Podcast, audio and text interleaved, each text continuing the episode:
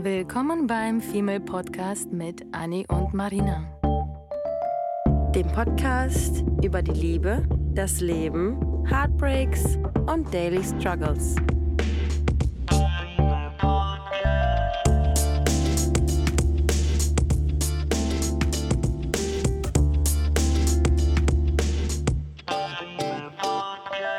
Hallo zusammen zu einer neuen Folge. Wir werden Sind heute. Bescheuert. Oh ja, das auch. Wir reden heute über Beziehungen. Beziehungen, die wir beide nicht können, aber wir sind gerne für euch da, Tipps zu geben. Weil wir natürlich so gut darin sind. Nee, es geht tatsächlich um die Sabotage, wieso wir Beziehungen sabotieren. Und darin sind wir wiederum gut. Da sind wir super gut drin. Da können wir euch nämlich Tipps geben, falls ihr genau das machen wollt.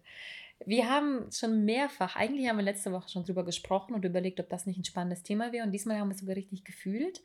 Nichts Großes vorgefallen diesmal, ähm, Spoiler, aber trotzdem ist das Thema, dass wir gerne uns selbst, unseren Partner, Datingpartner, Beziehungspartner ähm, sabotieren im Sinne von, wir lassen einfach quasi das Glück nicht zu.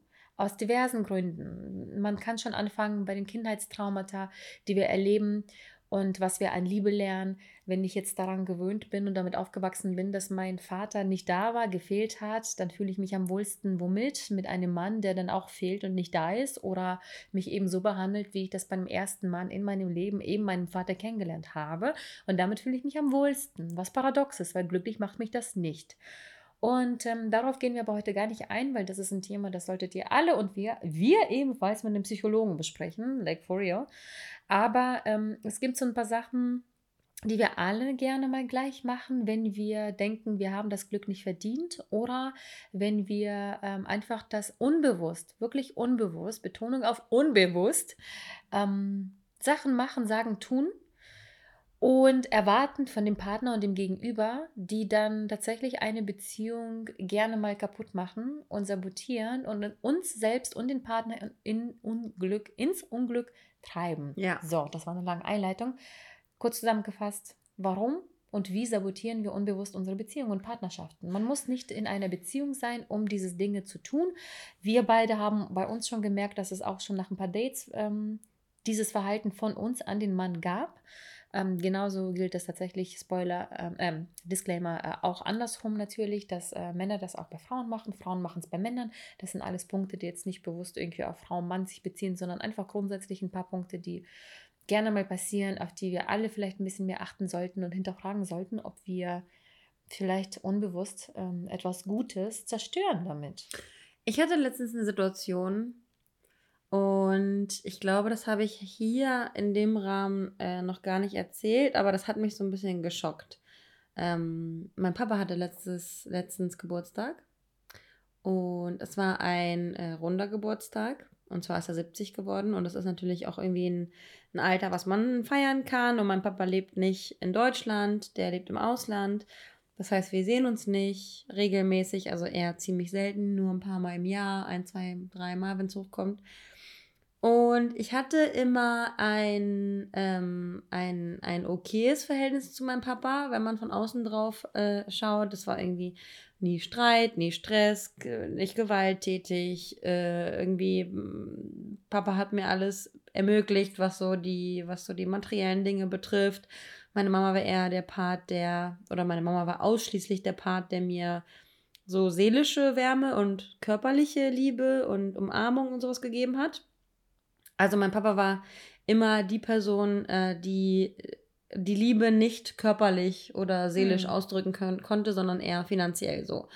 Und ich habe, ohne dass es mir in meiner Kindheit schlecht ging, habe ich aber gelernt, dass der Mann in dieser Beziehung, also dass mein Vater sowohl als Partner für meine Mutter mich da war, als auch für mich als Kind in dem Sinne, und ich möchte nicht unfair sein, weil er hat alles gegeben, was er kann, aber er konnte einfach nicht mehr geben als das, was er gegeben hat. Und das war für mich als Mensch, der das empfangen hat, ähm, zu wenig oder nicht genug. Mhm. So, und ich habe mich dann also immer so ein bisschen ähm, distanziert oder unterkühlt gefühlt, was das ähm, Verhältnis zu meinem Papa betrifft. Und mein Vater ist jetzt ein bisschen weicher geworden. Was heißt ein bisschen weicher? Viel, viel weicher. Er ist irgendwie total sentimental, ähm, ruhig, nicht mehr so machohaft und einfach menschlich geworden, was mich aber irritiert, weil ich das natürlich so grundsätzlich nicht kenne. Ich, ich freue mich darüber und ich habe ihn lieb und alles ist gut. Aber es ist trotzdem ein irritierendes Verhalten. Und er hatte jetzt also, also er war das ganze Leben immer eher ähm, unerreichbar, hat immer sein Ding durchgezogen. Am Wochenende ist er, statt mit mir in den Zoo zu gehen, äh, mit seinen Kumpels Motorradfahren gegangen, weil er irgendwie auch einen harten Job hatte und so. Wenn man das alles, also wenn ich mit, verschiedenen Menschen darüber spreche, haben verschiedene Menschen verschiedene Einstellungen zu diesen Umständen. So mein Ex-Freund zum Beispiel ähm, kommt dann immer mit so einem Argument wie, ja, aber du musst dankbar sein für das, was dein Vater ähm, dir ermöglicht hat. Bin ich auch, aber trotzdem ist die seelische Wärme einfach nicht da. So, mein, mhm. mein Status ist seelische Wärme zu meiner Bezugsperson, meinem Vater. War früher, wurde mir nicht, der Weg wurde mir nicht geebnet, das wurde mir nicht gegeben. Wir sagen, wir werden geprägt im Kindesalter und als Kindesalter bin ich nicht dankbar dafür, dass ich ein Toastbrot auf dem Tisch habe oder dass ich ein iMac bekomme oder keine Ahnung was, sondern als Kind braucht man äh, Zoo, Schlitten fahren, übers Feld laufen, in Pfützen springen und irgendwie solche Erlebnisse mit seinen Bezugspersonen. Hm. Mein Vater als Bezugsperson also nicht, nicht da gewesen. Für mich, so wie ich es gebraucht habe. Und über die letzten Jahre ist er dann halt eben weicher geworden, was mich irritiert hat. Und ich habe mich an dem Geburtstag meines Vaters dabei erwischt. Ich hatte ihn angerufen. Ähm, er war gerade im Auto und konnte nicht lange telefonieren. Ich habe ihn per FaceTime angerufen und habe ihm irgendwie einen Geburtstagstanz vorgetanzt und wollte ihm irgendwie eine, Freunde, eine Freude bereiten. Und wir haben das Telefonat nach circa, weiß ich nicht, zwei Minuten oder sowas beendet, weil er halt im Auto saß, was auch okay ist. Aber wir haben uns mehr oder weniger dafür verabredet, abends nochmal zu telefonieren, weil es ist ja schließlich sein fucking 70. Geburtstag. Und auch wenn ich jetzt niemand bin, der irgendwelche Geburtstagskarten schickt oder ständig irgendwie Glückwünsche und alles Gute in dieser Welt und Glück und Geld und Friede und Freude und Eierkuchen, hat es sich für mich in diesem Moment gehör dazu gehört, es hat dazu gehört, zu meinem Papa, mit meinem Papa noch mal länger als fünf Minuten zu sprechen an seinem 70. Geburtstag. Und ich rief ihn also abends an. Ich war natürlich auch äh, von der Arbeit durch. Ich war gestresst, ich war genervt, ich hatte keine, keine Kapazitäten, ähm, jetzt nochmal zu Smalltalken. Aber es gehört sich dann, den Papa anzurufen. Mhm. Und ich rufe ihn an und er geht nicht ans Telefon. Und normalerweise ist es immer so, entweder ich rufe an und dann, dann ruft er irgendwie zurück oder er klingelt mich an und ich rufe zurück und das ist dann irgendwie mehr oder weniger, ruft man sich dann schon zurück, wenn man es nicht sofort schafft. Aber mein Vater hat mich den ganzen Tag nicht mehr zurückgerufen. So. Und da dachte ich mir so, krass. Ähm, und das habe ich dir auch schon mal privat erzählt. Es trifft mich nicht. Ähm, es trifft mich nicht im Sinne von, es macht mich traurig oder sowas, aber ich habe mich dabei erwischt, wie ich mir selbst gesagt habe, ah ja, war ja klar. Hm. Also dieses Weiche, dieses Weiche, was da jetzt durchschimmert, bei meinem Vater ist irgendwie so eine, so eine Altersweichheit, aber ähm, dass er nicht erreichbar ist. Und da bin ich jetzt wahrscheinlich auch gerade ein bisschen unfair, weil wie viele Telefonate gibt es, die ich wegignoriere, wo ich irgendwie zwei Wochen nicht zurückrufe, nicht antworte und so. Ich bin jetzt auch nicht ohne. Aber ich habe mich dabei erwischt, wie ich mir gedacht habe. Und das ist die Frustration, die ich einfach schon in meinem Blut drin habe seit meiner Kindheit. Da spricht die Frustration über die allgemeine ähm, Männerheit, Männertum, ja. Männerschaft ja. aus mir. Und ich ja. habe mir, hab mir gedacht, ich habe mir nicht gedacht, oh Mann, schade, hoffentlich kann ich nochmal mit ihm telefonieren, sondern ich habe mir gedacht, ah ja, kein Wunder, Mann. Ja, das ist krass, weil du dann alles, was du erfahren hast von ihm und von anderen Männern bis dato, ähm, auf ihn bezogen hast. Für den einen Fehler, den er vielleicht jetzt gemacht hat. Und das war noch nicht mal ein Fehler, sondern er hat einfach nur nicht zurückgerufen. Dramatisch gesehen ist es eigentlich nichts. Mhm. Aber dadurch, dass dich deine Erfahrungen leiten, passiert dann das. Dann bist du Krass. halt in dem Moment noch nicht mal. Das Krasseste an der Geschichte finde ich, dass du das auch jetzt erzählst und, und wenn man jetzt dir zugehört hat, ähm, erzählst du das auf so eine entspannte und neutrale Art und Weise, die ich fast schon krass finde, weil die ein bisschen abgefuckt klingt. Das heißt, wie viel musst du erfahren und für dich mitgenommen haben, dass du sogar bei dem eigenen Vater denkst, so, oh ja, ganz ehrlich, I'm not even surprised. Mhm. Mann, Behavior, da, da, da, das kenne ich, damit weiß ich zu fahren. Ja. Du wärst wahrscheinlich eher überrascht, wenn genau das Gegenteil kommen würde. Und das finde ich ehrlich gesagt ziemlich, ziemlich krass, weil wir sind, du und ich, in einigen Situationen einfach dadurch, dass wir relativ viel Dating und Erfahrung haben, äh, im Sinne von auch immer wieder dieselben Erfahrungen oder gleiche, ähnliche Erfahrungen, dass man einfach irgendwann da so abgestumpft ist, ja. dass man sich noch nicht mal mehr über den eigenen Vater und ein Verhalten überrascht. Aber ich erwische mich auch dabei, dass ich mir denke, bei Kleinigkeiten, bei, bei, bei Menschen, die ich date, denke ich mir auch so, ja klar, gar kein Ding. Kenne ich ja von den letzten zehn Männern. Warum sollte das jetzt mit dir anders sein? Und das ist so krass. Und da kommen wir auch schon zum ersten Punkt, ähm, dass wir gerne in Beziehungen und Partnerschaften und Dating-Situationen viele Sachen aus der Vergangenheit, so wie du mit deinem Vater und das Beispiel von mir eben, wir das nutzen, um um, um alles, was der Partner jetzt im Hier und Jetzt macht, auch ins Negative zu ziehen.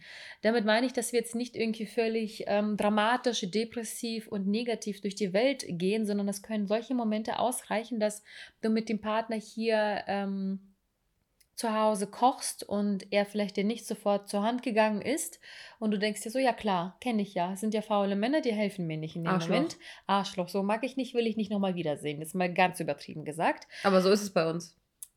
Das wollte ich nicht so sagen. Ja. Don't say this. Naja, und dann, dann ist es halt so, dass das, was der letzte Partner vielleicht gemacht hat, beziehen wir jetzt auf den Partner und der letzte hat mir nicht geholfen beim Kochen vielleicht, mich alleine gelassen, das Essen nie eingekauft, Klopapier nicht eingekauft, sonst was gemacht.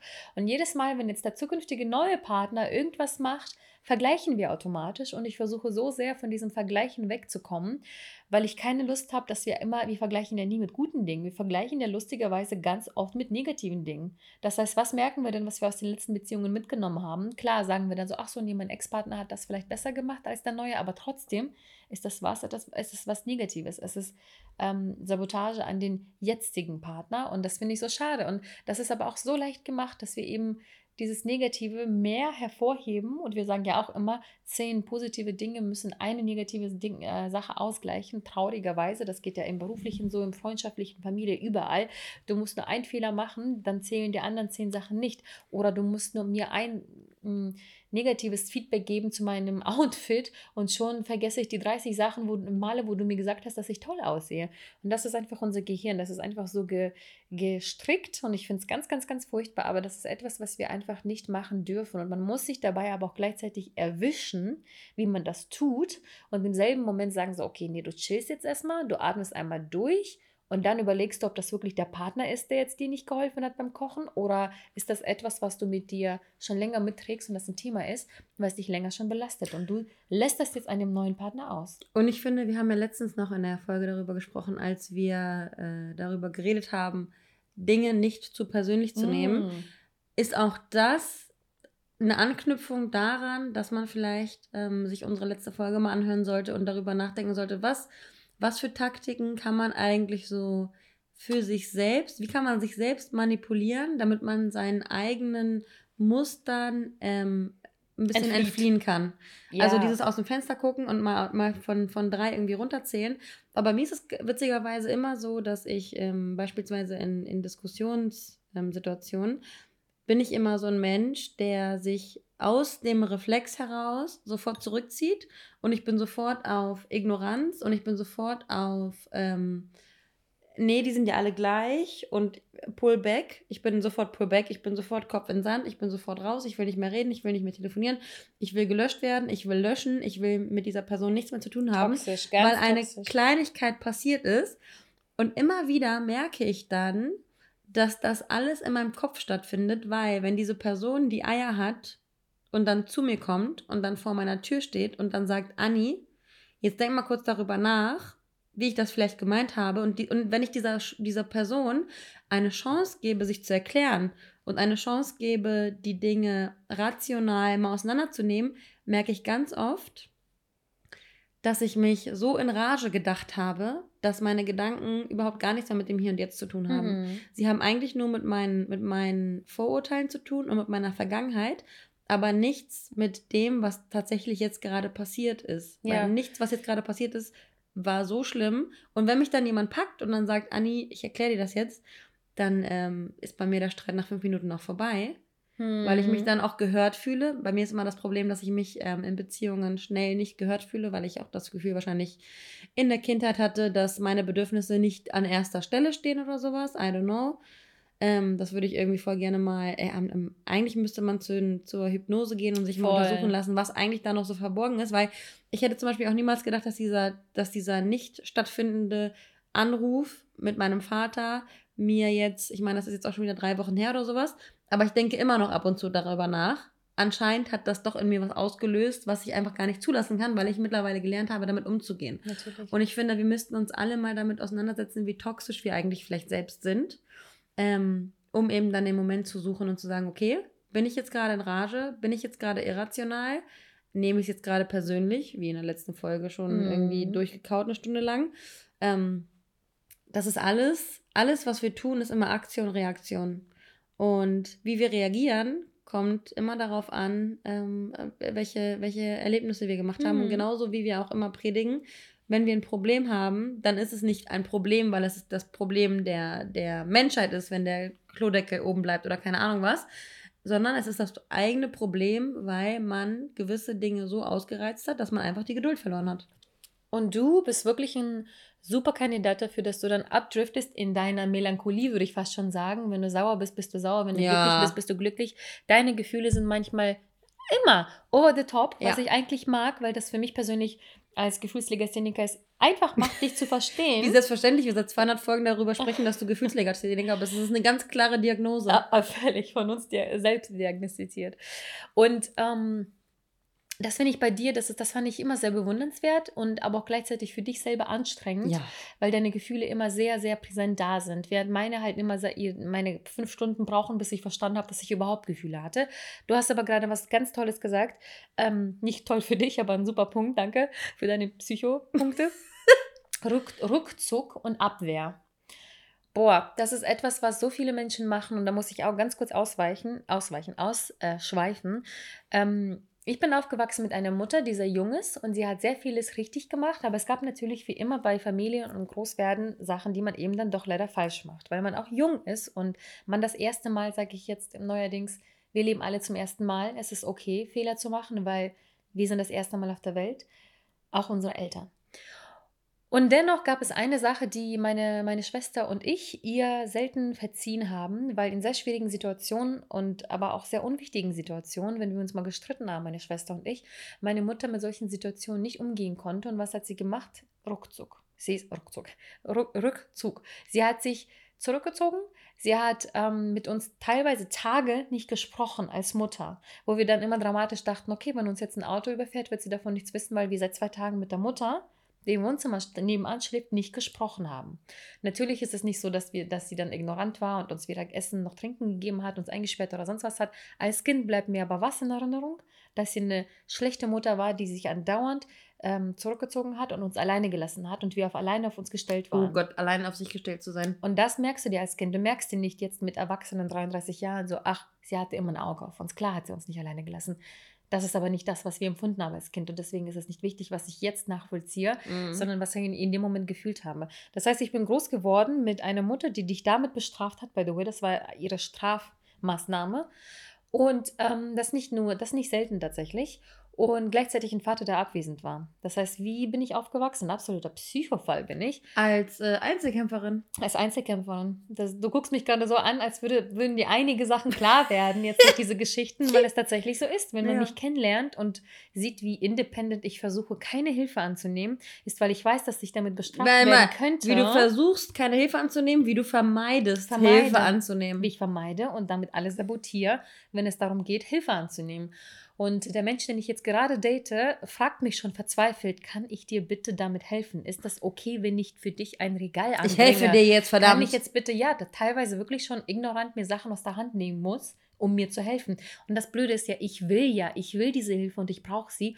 Aber es, tut, es ist so schwer für mich. Es ist so schwer, weil ich dann natürlich immer noch diese Angst in mir trage, dass ähm, wenn ich etwas falsch mache oder er zu viel für mich macht, er mich damit bestraft, dass er sich zurückzieht, mm. weil ich damit groß geworden bin. Definitiv. Und das finde ich so krass und ich muss auch gleichzeitig sagen, jetzt werdet ihr lachen, dass ich damit meinen Ex-Partner bestraft habe, weil ich das ja gelernt habe, dass das ja anscheinend der Weg ist, um Lösungen zu finden, den ich absolut abartig finde. Und das ist so ein Paradoxum schon wieder, weil ich ganz genau weiß, dass ich bei meiner Beziehung, boah, und da schäme ich mich für, mm, bewusst ihm Liebe entzogen habe, weil ich wusste, seine Sprache der Liebe ist Physical Touch, das heißt einander anfassen, ähm, miteinander körperlichen Kontakt austauschen und eben diese Sachen. Und ich das bewusst nicht gemacht habe, weil ich wusste, dass ihn das glücklich macht. Und ich nicht mehr wusste, wie ich sonst mit diesen Menschen umgehen soll, um ihnen seine Fehler aufzuzeigen, damit, ähm, ja, das ist. Ich glaube, ihr hattet einfach auch gar keine, gar keinen. Irgendwann hat man, glaube ich, wenn man, wenn man diese, die, die Ausfahrt nicht bekommt und anfängt, irgendwann vernünftig miteinander zu sprechen, findet man, glaube ich, keinen Weg mhm. mehr, vernünftig miteinander Schwierig. zu sprechen. Ich meine, du, du sagst ja jetzt, dass du mit dem äh, Mann, mit dem du dich jetzt momentan siehst, offener reden kannst, als mit jemandem, mit dem du fünf ja. Jahre zusammen warst. Ja, Deswegen, das ist, die, ich glaube, mit jeder Beziehung nimmt man dann die richtige, die, die wichtige Abfahrt, um dann die richtige Kommunikation mhm. ähm, aufzubauen und das richtige Vertrauen aufzubauen. Muss man wirklich immer darauf achten, wie gehe ich mit einem Streit jetzt um, wie kommunizieren wir miteinander, damit es nicht in die falsche Richtung geht. Stimme ich total zu. Und das ist so, so verrückt, dass wenn man anfängt, sich über solche De Themen Gedanken zu machen, dann solche Sachen wie eben mit der Mutter oder mit deinem Telefonat mit dem Vater an die Oberfläche kommen und das ist so krass. Und das ist, ist es nicht komisch, dass wir genau in solchen, weil wir haben letztens darüber gesprochen, warum wir in Freundschaften nicht so streng sind wie in Partnerschaften. Oh Gott, ja. Weil unser Partnerschaftsbild wurde damals so geprägt. Mhm. Unser Freundschaftsbild wurde nicht destroyed. Deswegen sind wir da noch mit einer weißen Weste und ähm, sind unbefleckt, weil diese Freundschaftserfahrungen, die wir gemacht haben, haben uns nicht in der Kindheit mm. in. Anführungszeichen zerstört.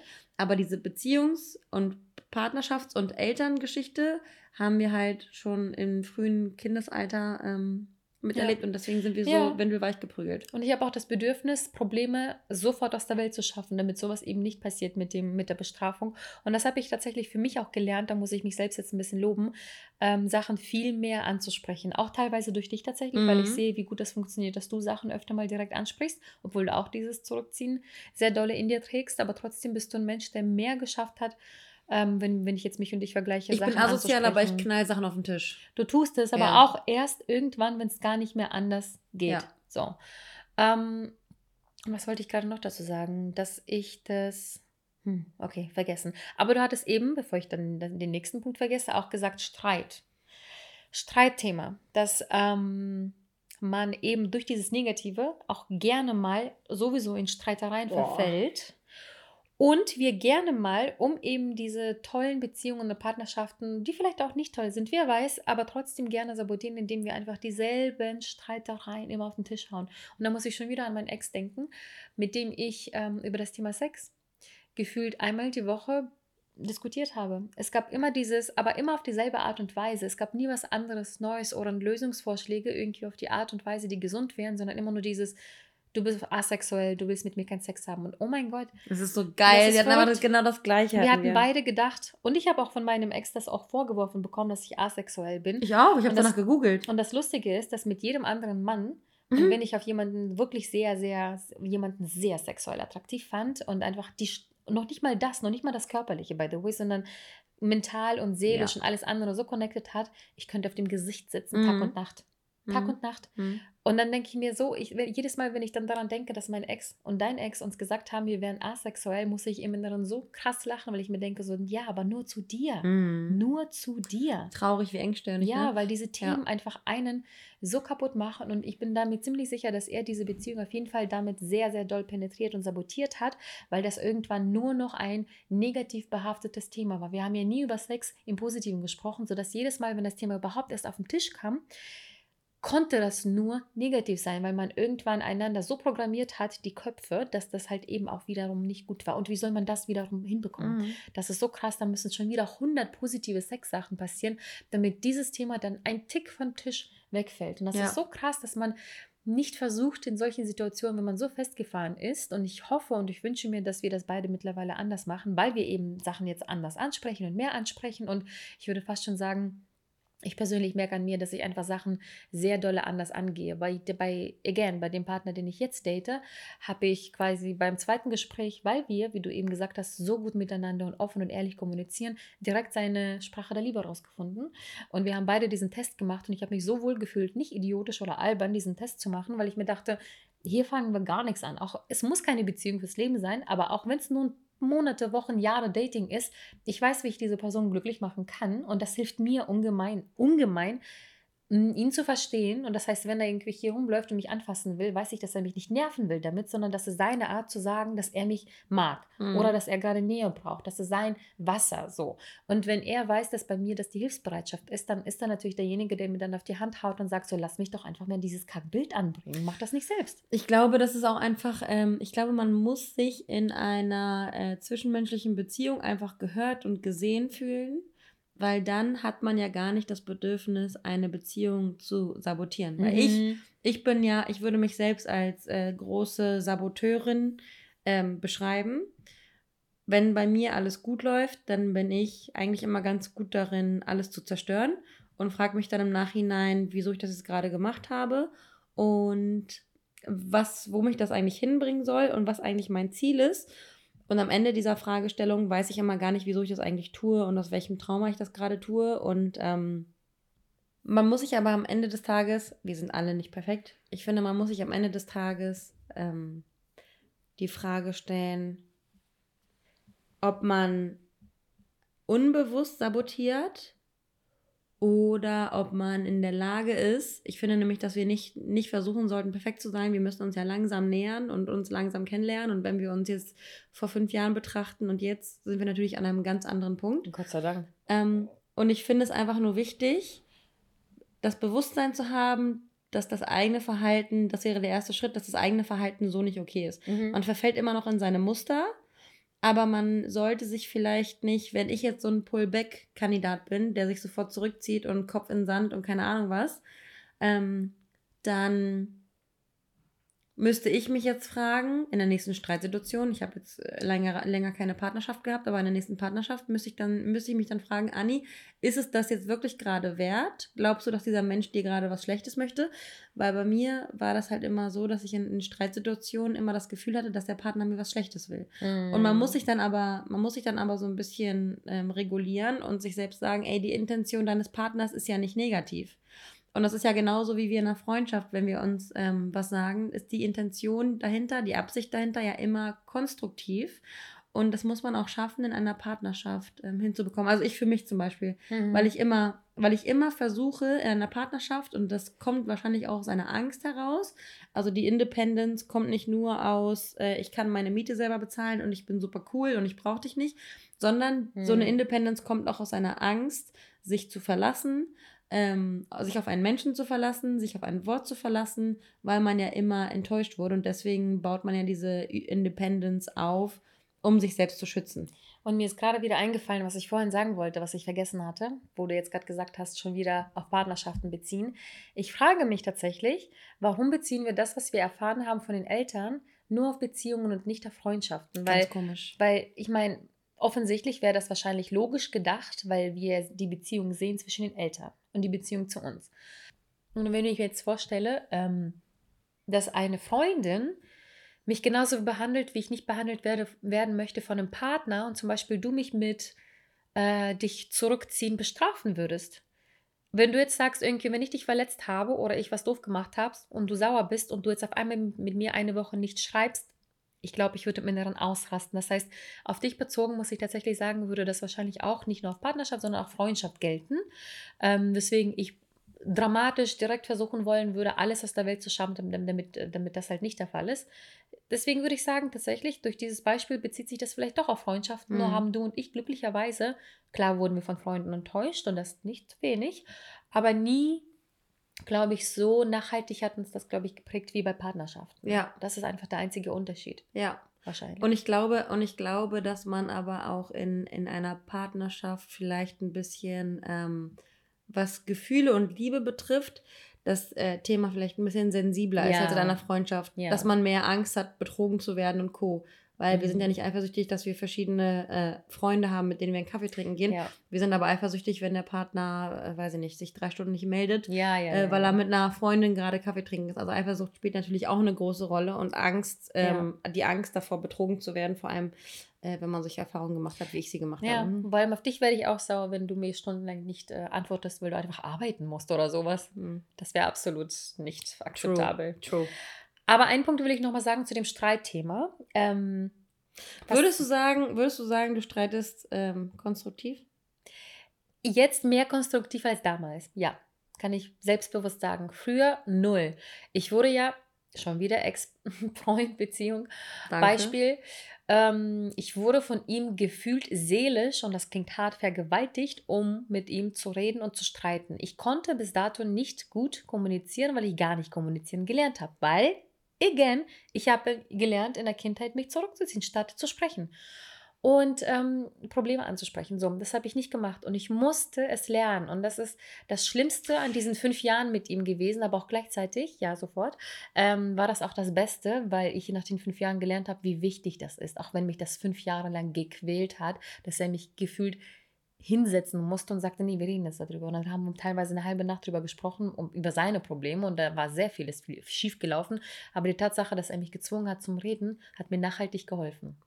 Ich glaube, dass es bei dir auch so ist. Ich muss auch nochmal über mich nachdenken, warum das bei mir ist, aber ich glaube, ähm, du möchtest Streitthemen umgehen. Mm. Deswegen bist du so ein kleiner Risk Manager und versuchst alle möglichen Eventualitäten, die auch nur ansatzweise in 0,1% Wahrscheinlichkeit eintreten. Du möchtest alle Wahrscheinlichkeiten, deswegen bist du auch so ein Kontrollfreak. Oh du Gott, möchtest alle ja. Wahrscheinlichkeiten ähm, eines Konflikts aus dem Weg gehen, weil du eben auch nicht sprechen möchtest. Deswegen machst du so eine Präven Präventionsmaßnahme all over. Oh deswegen siehst du alles, deswegen denkst du an alles, deswegen verschiebst du alles, deswegen richtest du deine Kissen nochmal, weil du alles präventiv angehst wahrscheinlich. Krank. Ja. Das macht absolut Sinn. Und du hast, äh, du, du hast versucht, einen Streit zu vermeiden. Dann warst du aber mit einem streitlustigen Menschen zusammen. Und was hm. macht ein Streitvermeider? Rennt vor dem Streitlustigen weg. Und dann hat er dich aber gepackt. Du hast dich seelisch vergewaltigt gefühlt, weil er dich gezwungen hat, dich auf den Stuhl gesetzt hat, wie auf so einen elektrischen Stuhl. Ja, und du dir eigentlich, eigentlich gedacht hast, ey Junge, gib mir einfach den Elektroschock, ich will lieber sterben, als mit dir jetzt zu reden, weil, ich nicht, weil du nicht wusstest, was du auch sagen sollst. Ohne Witz. Weil man diese Gefühle ja auch erst formulieren kann, wenn man gelernt hat, sie zu formulieren. Woher sollst du aus deiner hm. Vagina das Gefühl deuten, wenn du es vorher nicht gedeutet hast, weil du in Streitsituationen äh, geschwiegen hast? Dann ja. hast du dir selbst Gedanken gemacht, in die Sterne dreimal geguckt ähm, und hast dann geschlafen. Und jetzt haben wir beide gelernt, um fünf Minuten zu bitten. Ja. Ich weiß ganz genau, dass wenn mir jetzt ein Streit ansteht, bevor ich emotional reagiere, würde ich wirklich den Partner sagen, so bitte, Schatz, Spatz, Babe, lass mir meine fünf Minuten, lass mich einmal puppen gehen, lass mich einmal duschen gehen, lass mich eine Nacht, Nacht drüber schlafen. Oder gib mir zwei Minuten oder geh zusammen spazieren. Ich habe das neulich auf TikTok gesehen, hatte auch eine Frau darüber gesprochen, dass Streitereien vermieden werden können, auch wenn man keinen Bock drauf hat, weil man aufeinander sauer ist. Für fünf Minuten rausgehen, mal auch für 15 Minuten, einfach nebeneinander her schweigend spazieren gehen und dann kommt man nämlich automatisch in ein Gespräch eventually und wenn nicht, ist es auch nicht so schlimm, Boah, aber das soll so ganz krass, krass helfen. Das mhm. ist so krass stark, in so einer Situation dann noch sich gegenseitig quasi den Regenschirm ja. zu halten. Ja. Das ja. finde ich, ähm, das ist auf jeden Fall Next Level mhm. Kommunikation, wenn man sich selbst schon auf den Schlips getreten fühlt, dass man dann trotzdem noch mhm. ähm, die Eier hat und zu, und zu sagen, das große Ganze stimmt ja. Deswegen lohnt es sich nicht, auf so, sich, sich auf solchen kleinen Scheißdingen eigentlich mhm. aufzuhängen. Und ich finde, dass man auch in solchen Situationen, gestern hatten wir gerade die Situation und der äh, Mensch, um den es geht, dem habe ich unseren Verlauf gestern gezeigt, wo ich meinen Monolog mit dir, Marina, geführt habe. Mhm. Ich habe ich hab dir ja gestern ganz viele ähm, Screenshots. Nein, ich hatte dir ja ganz viele Screenshots geschickt und äh, Nachrichten und ich habe dir in diesen Nachrichten eigentlich, war ich so ein ziemliches Wechselbad der Gefühle, weil ich erst gesagt habe, Spasti, Spasti, Spasti. Hä, bin ich jetzt bescheuert? Nehme ich nicht, nicht richtig wahr? Kannst du mir bitte sagen, was ich jetzt gerade, was ich jetzt gerade fühlen soll? Da war eine ich ganze war, Entwicklung, ey. Ich war so richtig auf und ab, weil ich mir gedacht habe, okay, bin ich jetzt dumm? Habe ich jetzt blöd kommuniziert? Habe ich nicht, habe ich erwartet, dass ein Mensch etwas erahnen kann? War ich nicht transparent? Also ich finde es auch wichtig, ähm, sich selbst zu hinterfragen, ja. ob die Kommunikation, die man eigentlich an den Tag legt, ähm, der anderen Person überhaupt die Chance gibt, richtig zu handeln. Mhm. Weil so wie ich manchmal, wir sind ja bei dem Thema Sabotage, ähm, so wie ich manchmal ähm, Unterhaltungen oder zwischenmenschliche Kommunikation sabotiere, ist zum Beispiel auch wenn ich mir vornehme, und das ist richtig toxisch, wenn ich mir vornehme, auf jemanden sauer zu sein, weil ich mir denke, Alter, das geht mir gerade so auf den Sack, dann ist es so, dass ich zum Beispiel mit einem Typen mich verabrede. Ich sage, ich, meiner, ich der Meinung bin, dass ich sage, wir treffen uns um 20 Uhr. Wenn diese Person sich um 19.59 Uhr noch nicht gemeldet hat, dass er sie auf dem Weg ist, warte ich schon wie so eine abartige Hyäne darauf, dass alles falsch gemacht wird, damit ich mich dann wieder darin bestätigen kann, dass ich mich, dass ich richtig liege in der Annahme, dass dieser Mensch nicht in der Lage ist, die Verantwortung zu übernehmen. Mhm. Also ich warte quasi schon mit meinem Messer auf diesen Menschen, damit er da reinlaufen kann, damit ich sagen kann, ha, ja. wieder, na klar, weil ich damit besser ja. umgehen kann. Ich werde dir gleich ein kurzes Geheimnis erzählen, worüber du noch nicht mal lachen wirst, weil du es erwartet hast. Ähm, ich glaube, ich habe es dir noch nicht erzählt. Ist mir auch peinlich. Wie erwartet? ich habe, weil ich so sehr, ich habe mich wirklich dabei erwischt, mehrfach, wo ich ähm, mich auf die negativen Sachen konzentriert habe bei Menschen, die ich treffe, bei Männern. Und dann habe ich irgendwann angefangen, und ich glaube, ich habe das schon ein, zwei Mal gemacht, und das ist so albern, dass ich das noch nicht mal, glaube ich, dir erzählt habe, ähm, eine Liste angefangen zu führen, of course, eine Liste, Klar. wo ich die positiven Dinge aufschreibe, die der Mensch für mich tut, damit in den Momenten, wo ich dann sauer werde, weil eine Sache nicht getan wurde, ich meine Liste aufmache, und da ist eine Liste zu den Menschen, den ich jetzt gerade treffe, mit sehr vielen tollen oh positiven oh Sachen, die er für mich gemacht hat, ähm, die mich daran erinnern, wie toll diese, diese oh Person Gott, eigentlich gut. ist. Oh mein Gott, wie gut, das ist der beste Tipp, den ich jemals gehört ja? habe. Ohne oh Gott, Scheiß. ich habe mich so albern gerade gefühlt, nee. das zu sagen. Ich habe es dir noch nicht erzählt, oder? Nee, hast du nicht. Aber ich meine, das liegt da ganz nahe, dass du dafür eine Liste hast. Natürlich. Was auch sonst. Obviously. Ich meine, wer Tortendiagramme Klar. über Datingpartner macht, ja. wie es angefangen und wie es aufgehört hat. Yep. Naja. Niemand wundert sich, glaube ich, in, ja. unserem, in unserem kleinen Female-Podcast-Kreis. Nee. Ähm, aber ich finde es... Äh, sehr hilfreich mhm. für jemanden, weil ich bin auch so, ich bin eigentlich, ich wurde ja von meinem Ex-Freund Eltragon genannt. Das ist ja, man kann, man kann davon schon ableiten, dass es ein, ein äh, ganz liebenswerter Drachenname ist, so ungefähr. ähm, wenn ich in meiner Rage bin, beschreibe ich mich so, dass ich entweder auf einem schwarzen Pferd durch den Arbeitsflur galoppiere und jedem mit meiner Sichel den Kopf abhacke oder ich sehe mich wie so einen feuerspeienden Drachen, der einfach alles niederbrennt, scheißegal, ob derjenige das dann auch verdient hat oder nicht. Ich schmeiß dann einfach um mich. Ähm, tendenziell habe mich vielleicht mit fast 33 Jahren jetzt irgendwie so langsam eventuell in manchen Situationen unter Kontrolle, in manchen aber auch nicht. Und ich weiß ganz genau, wenn es gerade in mir hochkommt, mhm. was ich jetzt eventuell tun kann, aber mir die Liste aufzuschreiben, weil ich bin ja dann Mensch, ja. ich muss gepackt werden von diesem Menschen und ich muss daran erinnert werden, dass dieser Mensch mir nichts Böses will. So, dann ja, beruhige ja. ich mich immer schon. Aber eine Liste darüber zu schreiben, dass dieser Mensch dir eigentlich Gutes mhm. tut. Und es kam tatsächlich wow. davon, dass ich eben Sachen ja leider vergesse. Ich vergesse leider Sachen, die aber eigentlich nicht zu vergessen sind. Und das sind Pups-Kleinigkeiten, die mir aber viel bedeuten. Ja. Das kann sowas wie Müll rausbringen sein. Die Person bringt dann dauernd den Müll raus und ich bin so dankbar dafür, aber man vergisst Danke zu sagen und man vergisst dafür dankbar zu sein. Ja. Und das sind so ganz viele Kleinigkeiten. Das sind nicht sowas wie, er hat mir ein Haus gebaut. Das sind die kleinsten Kleinigkeiten wie eben Müll rausbringen drauf. Und nicht alles natürlich, aber so ein paar Sachen, die mir besonders aufgefallen sind, ähm, die mich daran erinnern, dass da eigentlich genug ist. Und wenn da jetzt eine Sache ist, die einfach wirklich nicht richtig hingelegt wurde oder zu weit nach links verschoben wurde, der, der Bilderrahmen, so wie meine Psychose und die ganzen OCDs, ist es wirklich eigentlich schön, so eine Liste aufzumachen, die nur mit voll, voll mit positiven Dingen ist, die die Person für dich tut. Und dann macht mir das vielleicht auch irgendwann schlechtes Gewissen, dass ich vielleicht nicht zurückgebe oder nicht genug zurück. So, weißt du, das ist quasi Schutz für die Person und für mich selber. Ey, ich finde das richtig geil. Also ich, ich, ich werde mir das jetzt auch vornehmen, ja. so eine Liste zu machen. Und in einer Situation, in der ich nicht klar denken kann, weil ich finde, in jeder Streitsituation mhm. ist man ja irgendwie blockiert und man kann dann einfach vielleicht manchmal nicht Händchen halten, sich zwingen, ja, Banane schwierig. zu sagen und dann spazieren zu gehen und zu sagen, wir machen jetzt einen Mental Health Walk. Nein, in der, in der Sekunde willst du nicht konstruktiv sein, da willst du destruktiv sein, da willst du sabotieren, da willst du diesen Menschen einfach leiden lassen auf die Art, wie du es noch vertreten kannst, Toxisch, psychisch, seelisch, ja. ähm, seelisch. Und ich finde es gut, in dieser Sekunde sich nicht selbst irgendwelche Affirmationen auf den Spiegel zu schreiben, mhm. sondern diesen fucking Zettel rauszuholen, den du geschrieben hast, in einer Situation, in der du wohlwollend und positiv eingestellt warst. Das ja, finde ich gut. So krass, ey, danke, dass du das sagst, weil ich war zwischendurch, ich habe ja meine Listen, wo teilweise Sachen stehen mit einem Mann, mit dem ich dass von einem Jahr Schluss gemacht habe. wo deine Listen sind auch mhm, nur. Das ist die sind ja mittlerweile alle Gott sei Dank digital. Und es ist einfach so, dass ich meinen Kopf dann sowieso mit Listen, die, die uns länger zuhören, wissen, dass ich eine Listenfanatikerin bin. Und es ist einfach manchmal so einfach, Sachen aus dem Kopf zu lassen und mir einfach damit zu helfen. Ich habe ja noch Listen von damals, wo ich jemanden gedatet habe und darauf gewartet habe, dass da eine Nachricht kommen wird, das, was mir im Kopf ist. Das hast du auch mal gemacht. Quasi Schlussmach-Nachrichten oder sonst was vorbereitet oder was man der Person eigentlich nochmal in den Kopf werfen wollen würde, aufgeschrieben, dann später gelesen und vielleicht später sogar für unwichtig äh, empfunden, mehr zu sagen, weil ich bin auch ungern diejenige, die dann sofort reagiert sondern wirklich mir Zeit lässt. Und manchmal ist die Zeit einfach schon genug und du willst schon gar nicht mehr reagieren, weil du denkst, diese Person, ist gar nicht mehr wert. Aber diese Listen helfen dann trotzdem für den Fall, dass es dann kommt, dass man es eben tut. Ja.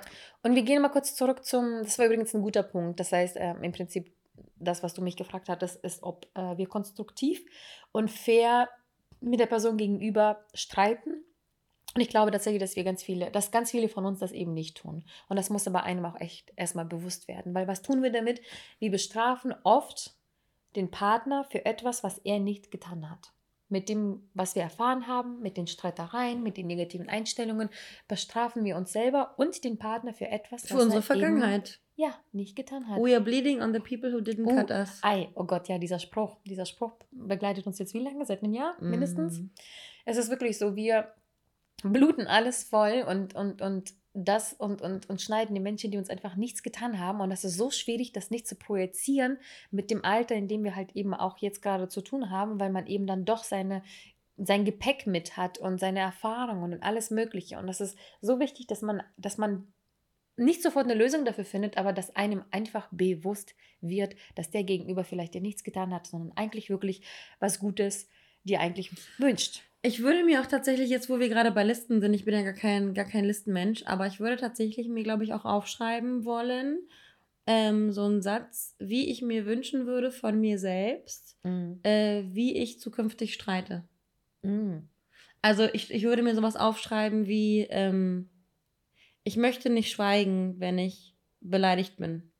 Oder ich möchte nicht, ich möchte nicht ignorieren, ja. ähm, wenn ich mich gerade streite. Ich möchte ähm, Streit aktiv angehen und konstruktiv angehen und möchte mir vorher darüber Gedanken machen, ob das, was ich sage, auch wirklich der Grund ist oder ob der Grund ganz woanders liegt. Ja. Ich glaube, es, es wäre ganz gut, wenn man sich aufschreiben würde. Also ich würde zu mir selbst sagen, ich möchte, ich möchte durchatmen, bevor ich anfange zu streiten. Und ich möchte meinem Gegenüber nicht unfair bösartig gegenübertreten. Ja. Bei, bei mir ist das, bei mir ist das ganz oft so, dass Menschen, dass ich Menschen äh, überrasche, weil ich ja dann quasi schon wie so eine Hyäne lauer und darauf warte, dass etwas Negatives passiert. Und es ist ja auch so, es ist ja auch irgendwo eine Affirmation. Ne? Wir reden immer, immer über Manifestation, Affirmation, so wie man sich das, so wie man sich Sachen ähm, herbeiruft, so kommen sie dann auch. Und wenn du das Glas halb voll siehst, siehst du es halb voll. Und wenn mhm. du es halb leer sehen möchtest, dann siehst du es halb leer. Wer sucht, findet Gründe, wer will, findet Wege. Immer, immer. Und ähm, ich merke, wenn ich eine, eine, eine gewisse Einstellung habe, wenn ich morgens aufwache und, und irgendwie sage, mein Tag wird heute kacke und ich gehe zur Arbeit, dann könnte ich meine Hand dafür, meinen Arsch auf Feuer, wie du sagen würdest, hm. meine Hand dafür ins Feuer legen, dass der Tag scheiße wird. Wenn ich mich aber morgens dazu entscheide, dass der Tag gut wird, dann wird er gut, weil dann freue ich mich nämlich über die grüne Ampel, dann freue ich mich über die Bahn, die pünktlich ist, dann freue ich mich darüber, dass die Sonne scheint, dann freue ich mich darüber, dass es nicht regnet, weil man dann eine gewisse Awareness hat und, oh mein Gott, da muss ich Hast du schon mal von der Red Car Theory gehört? Ja. Ich habe es dir geschickt und ich muss es mir tausendmal angucken, weil ich es unbedingt im Podcast ja, sagen wollte. Erzähl. Und ich habe es jetzt gerade nicht geplant, aber die Red Car Theory sagt, ähm, Marina, wie viele rote Autos hast du heute auf der Straße gesehen? Ich kann mich an kein einziges erinnern. So. Und richtig einstudiert ist es aber nicht. Aber TikTok, unsere Bibel. Mhm. Ähm, äh, du kannst dich an kein einziges erinnern. Wenn ich dir von vornherein gesagt hätte, dass du pro rotes Auto 50 Euro bekommst, was meinst du, wie viele rote Autos du dann gesehen hättest? 50. ich kann nicht rechnen, aber ja, viel.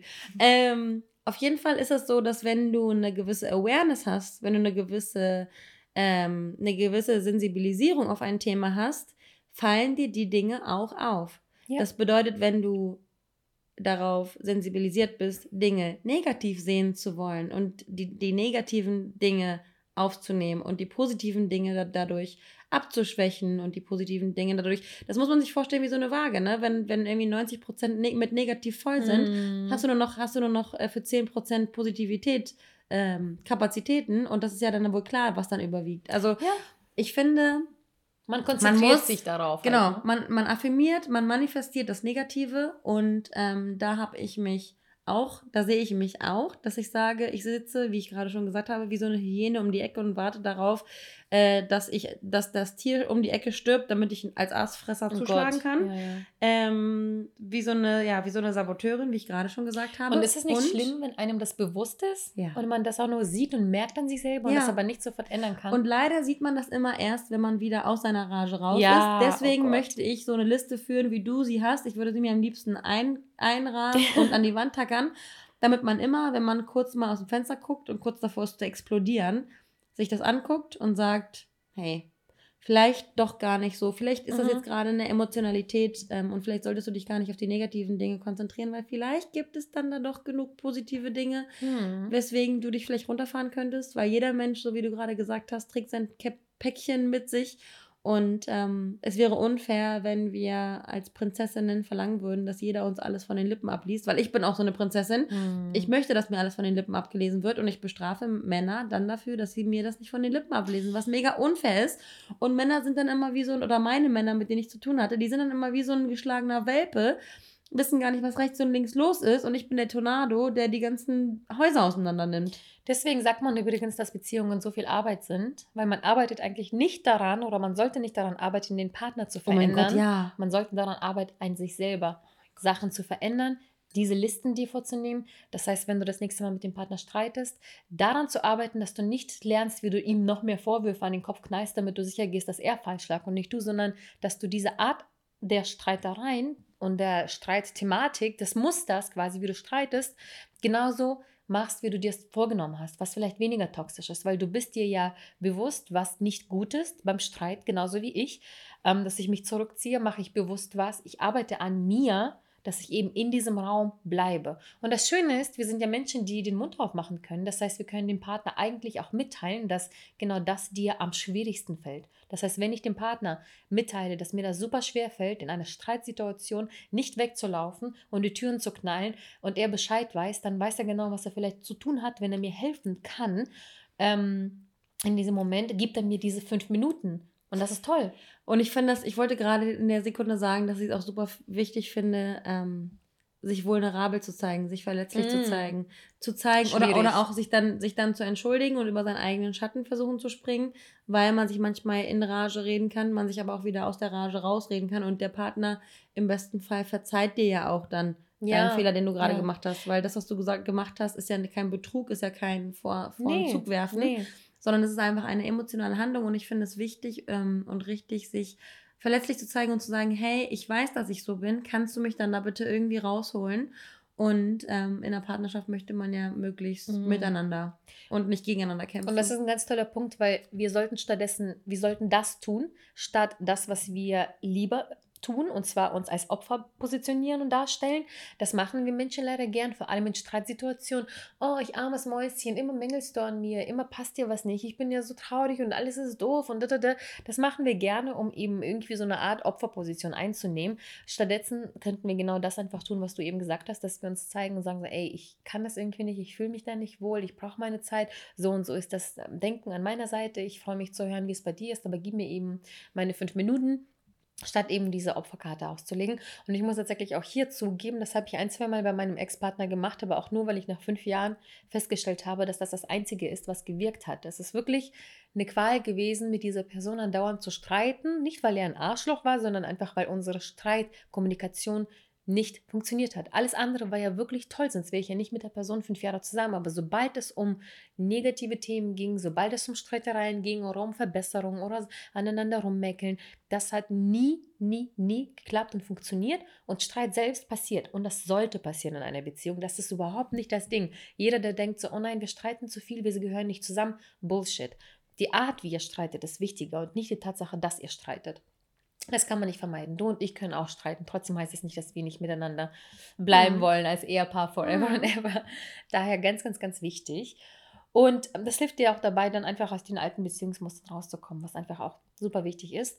Mm, was ich aber auch noch sehr wichtig empfinde zu erwähnen, ähm, ein Punkt, ähm, der mir sehr am Herzen liegt tatsächlich, ist, dass man sagt, was man braucht. Mhm. Und das ist so schwer, Kinder. Ich weiß nicht, warum das so schwer ist, aber auch Partner mitzuteilen was man sich wünscht. So wie ich eben mit dem, meinem jetzigen Datingpartner gesagt habe, was die Sprache der Liebe ist. Um Gott, das hat uns so viele Sachen wahrscheinlich jetzt schon für die Zukunft erleichtert, erleichtert wenn wir in zehn Jahren noch zusammen sein sollten. Mm, weil wir einfach jetzt schon Sachen geklärt haben, die super wichtig für eine Beziehung sind. Und das mit Humor. Wir haben bei uns da draußen Spaß gemacht. Wir saßen nicht da und haben gesagt, super wichtiges Thema, wir sind jetzt für immer zusammen. Sondern wir haben einfach nur einen Spaß draus gemacht. Und ich finde das so schön, wenn wir in solchen ernsten Themen oder sogar negativen ähm, Aspekten, Streitereien oder sonst was mit dem Partner irgendwie einen Weg finden könnten, wie man sowas mit Spaß machen könnte. Und das ist super schwer in Streitsituationen. Ja, ja. Und ähm, das ist aber gar nicht der Punkt, sondern dass man sagt, was man sich wünscht, was man will und was man nicht, nicht will. Und das nicht so von wegen, ich will das und das und das und du willst das und das und das, sondern dass man sich in Momenten, wo es ihm passt, sagt so, hm, ich wünsche mir, ich liebe das so, das und das machen, ich liebe das so, das gefällt mir irgendwie nicht so, kannst du bitte nicht mich kitzeln, das mag ich nicht. Ja. Und einfach so, so in Situationen, die positiv sind. Ja. Nicht aus einer Streitsituation. Ja. In Momenten, wo es irgendwie passt, ihr guckt einen Film und da fängt irgendwie der eine irgendwie das und das zu machen und du merkst, oh Gott, das ist ja furchtbar und dann sagst du, oh mein Gott, das hasse ich ja total. Also man kann sich darauf auch vorbereiten. Man ja. kann sich auch Momente aussuchen, wenn es einem schwerfällt, das in solchen Situationen locker zu machen. Bereitet euch vor, dafür stimmt, das, das ist völlig okay. Aber dass man das versucht, aus einer positiven, coolen Situation heraus anzusprechen.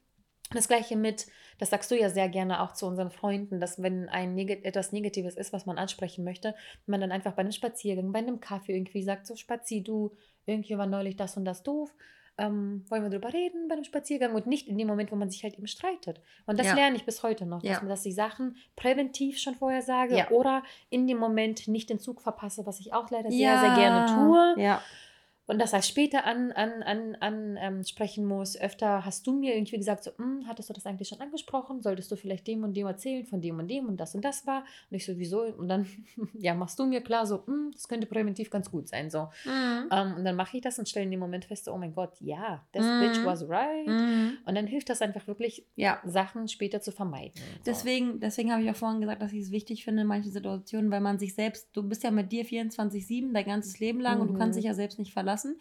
Deswegen hat, verliert man ja irgendwann, glaube ich, auch den Blick für sich selbst. Und deswegen braucht man, glaube ich, manchmal auch, haben wir in der letzten Folge auch schon äh, drüber gesprochen, äh, eine Vertrauensperson, die einen kennt, die einen einschätzt, die das Beste für einen möchte, ähm, sich einmal kurz zusammenzusetzen und zu sagen, checke ich hier eigentlich gerade was nicht? Bin ich gerade dumm mhm. oder liege ich gerade richtig? Ähm, ich finde es nämlich auch wichtig, sich selbst zu hinterfragen, weil wir alle in unserer eigenen Realität stattfinden und ähm, es einfach nur unfair wäre, wenn wir unsere Realität auf die, auf die Realität der anderen legen, weil keine Realität hat äh, eine höhere Wichtigkeit. Und ich habe jetzt zwei Paare um uns herum, oder beziehungsweise von dem einen Paar habe ich nur gehört und das andere ähm, ist uns näher, emotional. Und ich hatte mal von dem einen Mädel erzählt, die in einer Beziehung ist und sie setzt sich jeden Sonntag, was heißt, sie setzt sich jeden Sonntag, die beiden wohnen zusammen und sonntags ist so ein Tag, wo sie sich entspannen, wo sie mm. gemeinsam frühstücken, wo alle wissen, dass es keine Arbeit gibt, keine Termine, keinen Notrufcall und keine Ahnung was. Sonntag ist der entspannteste Tag der Woche, wo man spazieren geht, einen Kaffee trinken geht und in ausgelassener, entspannter Situation ähm, am, am Frühstückstisch sitzt.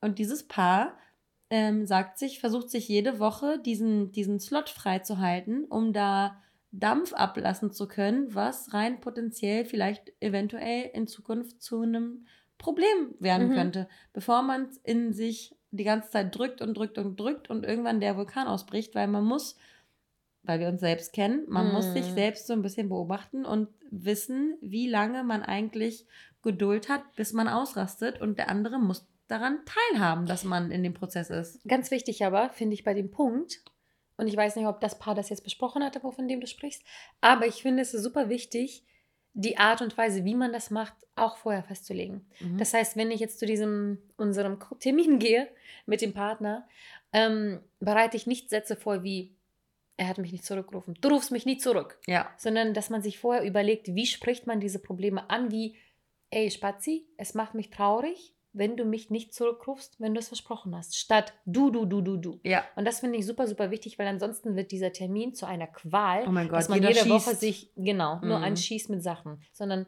es macht mich traurig, ich fühle mich so und so, ähm, irgendwie würde ich mir wünschen, so. Und Ja. nicht, klar, klipp und klar sollte man Sachen sagen, aber auch auf eine Art und Weise, die den Menschen nicht verletzt und das jeden Sonntag jetzt bei jedem Kaffee trinken und das ins Negative rutscht. Mhm. Ganz, ganz, ganz wichtig. Mhm.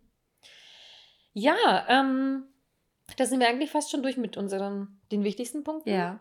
Ähm, natürlich ist vielleicht auch nice to know, dass, dass Menschen mit einem geringen Selbstbewusstsein und Selbstwertgefühl sich bei solchen Sachen schneller angegriffen fühlen, vielleicht in Beziehungen schneller unsicher sind, Schneller ähm, sabotieren. schneller sabotieren dadurch, weil einfach eine Art Selbstwertgefühl und Liebe für sich selbst fehlt. Deswegen sehr kitschig und klischeehaft, aber wenn du dich liebst, dann liebst du auch den Partner. Es ist immer noch super wichtig, an sich selber zu arbeiten, viel mehr als an den Partner, weil so wie du gesagt hast, wir sind 24-7 mit uns selber. Und wenn ich mit mir glücklich bin, dann merke ich, dass ich dieses Glück, diese Unabhängigkeit, diese gute Laune, dieses Positive auch auf meine Partner und meine Umwelt überlaufen lasse und mich nicht so, so schnell davon tangieren ähm, oder ja, Beeinflussen beeinflussen, lasse von negativen Aspekten und Sachen. Und klar merke ich jede Woche und ich mache keinen Spaß, jede Woche, wie ich zurück in meine Muster verfallen möchte und erwische mich aber Gott sei Dank dabei, weil ich bin meiner Muster bewusst. Das heißt, ich merke, wenn ich das tue und dann versuche ich umzudriften und mich umzulenken und wieder dahin zurückzukommen auf die Spur, auf der ich mich wohlfühle. Weil diese Muster sind das, was einfach ist, weil so bin ich dann, Mhm. aber es ist nicht schön da. Und ähm, ich möchte, und das ist leider auch Und so, es dass geht auch nicht nach vorne da. es geht auch nicht nach vorne. Das sind Wege, die halt eben aus der Vergangenheit sind und das belastet mich mehr, äh, als dass ich einfach zwischendurch darauf achte, wo befinde ich mich jetzt gerade und mich wieder umlenke. So. Ja. Und das macht halt langfristig viel mehr Spaß mit sich selber, mit dem Partner, mit, den, mit der Familie, mit Freundschaft, mit allem Möglichen. Weil wenn wir, ich kann es nur noch mal sagen, wenn wir uns bewusst sind, was, wir, was uns unglücklich macht, an uns selbst, damit ist eigentlich 80 Prozent erledigt. Awareness, Awareness, Awareness.